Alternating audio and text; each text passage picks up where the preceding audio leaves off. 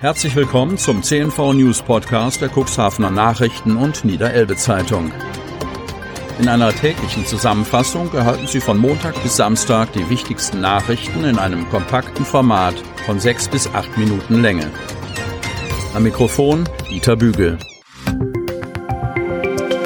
Mittwoch, 28. April 2021. Wenig Tests am Wochenende und ein neuer Fall. Kreis Cuxhaven. Die 7-Tage-Inzidenz für den Kreis Cuxhaven hat sich nur minimal verändert. Der Wert, der die Neuinfektion der vergangenen sieben Tage pro 100.000 Einwohner angibt, liegt am Dienstag bei 72,70, am Vortag bei 74,20. Weil am Wochenende wieder gewohnt nur wenig getestet wurde, meldet der Landkreis Cuxhaven in seinem Tagesbericht nur einen einzigen neuen bestätigten Corona-Fall. Dieser kommt aus der Stadt Cuxhaven. In diesen dynamischen Zeiten werte ich die Stabilität der Lage im Kuxland als kleinen Zwischenerfolg, der uns ermutigen sollte, gemeinsam eine schrittweise Rückkehr zur Normalität zu erreichen, gibt Landrat Kai-Uwe Bielefeld Anlass zur Hoffnung.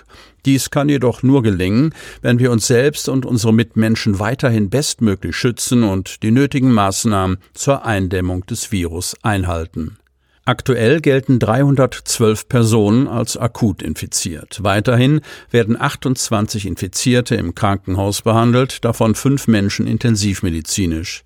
Die Zahl der Personen, die an oder mit einer Corona-Infektion verstorben sind, liegt im Kreis Cuxhaven bei 150. Spontane Corona-Schutzimpfung für Feuerwehrleute. Kreis Cuxhaven. Wenn die Feuerwehren im Landkreis Cuxhaven gerufen werden, sind die Einsatzkräfte immer schnell und zahlreich zur Stelle. Seit Beginn der Pandemie sorgen die Einsätze allerdings für ein hohes Infektionsrisiko. Feuerwehrleute sind bei allen Einsätzen im ständigen Kontakt mit fremden Personen. Im Falle einer Erkrankung kann es beim Ausrücken also passieren, dass sich besonders bei größeren Einsätzen weitere Kameraden anstecken, sagt der Abschnittsleiter der Wehren Cuxhaven Ost, Ingo Graf. Auch die Ausbildung bleibt während der Pandemie auf der Strecke. Durch die Corona-Auflagen sind auch bei der Feuerwehr keine Lehrgänge möglich. Es wurden zwar Online-Meetings durchgeführt, aber die ersetzen natürlich nicht die praktischen Übungen, so der Abschnittsleiter.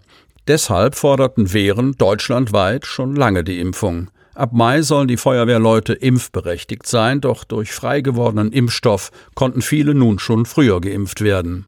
Der Landkreis hatte am vergangenen Wochenende unerwartet mehr als 500 Einheiten des BioNTech-Pfizer-Vakzins für die Feuerwehren im Landkreis Cuxhaven freigegeben. Diese wurden am Montag und Dienstag in der Stadt Cuxhaven, Hemmoor und Lunestedt verimpft. Feuerwehrleute aus Hemmoor, der Börde Lamstedt und dem Land Hadeln profitierten dabei vom schnellen Handeln durch das Deutsche Rote Kreuz Cuxhaven Hadeln.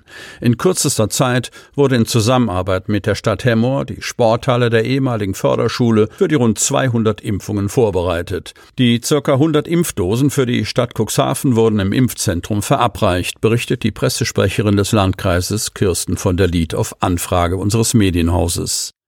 Um eine schnelle Verteilung des BioNTech-Impfstoffs zu ermöglichen, wurde der Kreisbrandmeister informiert und beauftragt zu entscheiden, wie der Impfstoff innerhalb der Wehren aufgeteilt werden soll, ergänzt die Pressesprecherin des Landkreises. Der Kreisbrandmeister und die Abschnittsleiter Nord, Süd und Ost beschlossen den Impfstoff prozentual nach der Anzahl der Wehren in den verschiedenen Abschnitten zu verteilen. Kreisausbilder wurden bei der Vergabe des Impfstoffes mit in die Priorisierung einbezogen, so Ingo Graf. Gemeinde- und Ortsbrandmeister legten anschließend die weitere Verteilung fest. Sorge wegen zu hoher Radioaktivität. Kreis Cuxhaven. Der Rückbau des Atomkraftwerks Brockdorf ruft ein breites, besorgtes bürgerliches Bündnis diesseits der Elbe weiter auf den Plan. Es herrschen große Bedenken, dass zu hohe radioaktive Einleitung im Zuge von Reinigung und Abbau in die Elbe fließen, wenn weiterhin uralte Grenzwerte aus den 1970er Jahren angewendet werden dürfen. Aus Gründen des Gesundheits- und Umweltschutzes fordern die Hadler und Cuxhavener die Anwendung aktueller Filtertechnik, um die Freisetzung radioaktiver Stoffe so gut es geht zu minimieren. Das Thema beschäftigt schon einige Zeit. Das Landvolk, Land Hadeln-Cuxhaven, die Wasser- und Bodenverbände Otterndorf und die evangelische Kirchengemeinde St. Severi bilden ein Aktionsbündnis für verantwortungsvollen AKW-Rückbau.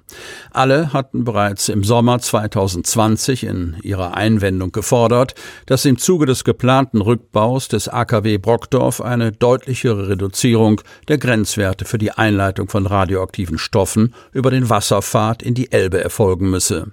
Dabei forderte das breite Bündnis die Anwendung bester Filtertechnik, um die im Antrag aufgeführten hohen Grenzwerte für radioaktive Stoffe zu reduzieren.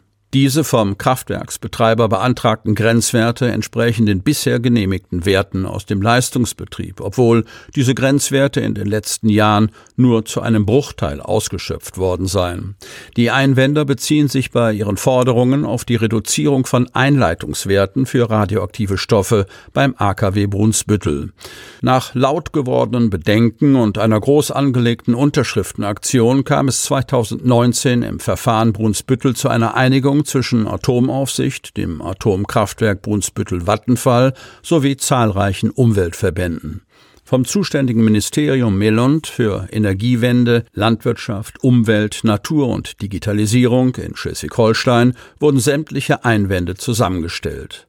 Von Mitte Februar bis Ende März hatten die Einwender Zeit, die Kategorisierung noch zu präzisieren. Vom 2. bis 14. April konnte der Betreiber Preußen Elektra seine Stellungnahme zu den Einwänden abgeben. Jetzt liegt der Ball bei den Einwändern. Die Zeit drängt. Bis zum 15. Mai bleibt Ihnen noch, Ihre Position zu manifestieren, Ihre Argumente zu verdeutlichen und zu versuchen, Ihre Forderung gegen zu hohe Einleitung von Radioaktivität durchzusetzen. Danach entscheidet das Melund. Große Sorge bereitet, dass ein Online-Konsultationsverfahren möglicherweise dazu führen könne, dass Einwendungen nicht in persönlichen Auseinandersetzungen vertieft und erläutert werden. Die Otterndorfer Agrarwissenschaftlerin Dr. Silke Eulenstein vom Aktionsbündnis kritisiert, Leider lassen sich noch nicht einmal die kleinen Erfolge generalisieren. Die Gesetzeslage bietet Betreibern der Atomkraftwerke so breite Spielräume, dass Maßnahmen zum Schutz der Gesundheit der Bevölkerung von den Energiekonzernen nur dann zur Anwendung kommen, wenn wir größtmöglichen öffentlichen und juristischen Druck erzeugen. Dr. Gisela Pentiker, IPPNW, Internationale Ärzte für die Verhütung des Atomkrieges aus Otterndorf, Gesundheitsschutz für die Bevölkerung oder Geldersparnis für die Konzerne. Unsere Fragen und Forderungen an Preußen Elektra, aber auch an die Landesregierung von Niedersachsen und Schleswig-Holstein und an die verantwortliche Umweltbehörde. Die Gefährlichkeit radioaktiver Strahlungen ist nicht bei jedem Stoff gleich. Wir erwarten deshalb von den AKW-Betreibern zu analysieren und offenzulegen, welche Stoffe in dem radioaktiven Abwasser enthalten sind. Nur auf dieser Grundlage kann die zuständige Behörde eine Gefährdungsbeurteilung vornehmen und dann die Genehmigung zur Einleitung des Abwassers in die Elbe erteilen oder verweigern. Zudem, so die Ärztin, erwarte man vom Umweltministerium in Schleswig-Holstein eine regelmäßige Überprüfung der angewendeten Filtertechnik, die den höchsten Standards entsprechen sollte. Marianne Peuß, Kreistagsabgeordnete der Grünen, fordert eine detaillierte, umfassende Angabe und Auflistung des kompletten radiologischen Inventars des Kraftwerkes Brockdorf zuzüglich des sich auf dem Gelände bereits befindenden radiologischen Materials. Diese Ergebnisse müssen der Umweltbehörde vorgelegt und der Öffentlichkeit zugänglich gemacht werden, so Peuß. Sie möchten noch tiefer in die Themen aus Ihrer Region eintauchen? In unserem CNV-Themen-Podcast auf Tauchgang gibt's alle 14 Tage per Interview interessante Personen, emotionale Stories und bemerkenswerte Projekte aus dem Landkreis Cuxhaven direkt auf die Ohren. Damit Sie ab sofort keine Podcast-Folge mehr verpassen, benötigen Sie lediglich einen sogenannten Podcatcher. Auf den meisten Smartphones ist dieser bereits vorhanden. Falls nicht, dann suchen Sie ganz einfach in Ihrem App Store nach einem kostenlosen Podcatcher wie zum Beispiel Spotify, Apple Podcast oder AntennaPod. Selbstverständlich können Sie unsere Podcast-Folgen auch direkt über unsere Website unter cnv-medien.de slash podcast anhören. Sie hörten den Podcast der CNV Medien, Redaktionsleitung Ulrich Rode und Christoph Käfer. Produktion Rocket Audio Production.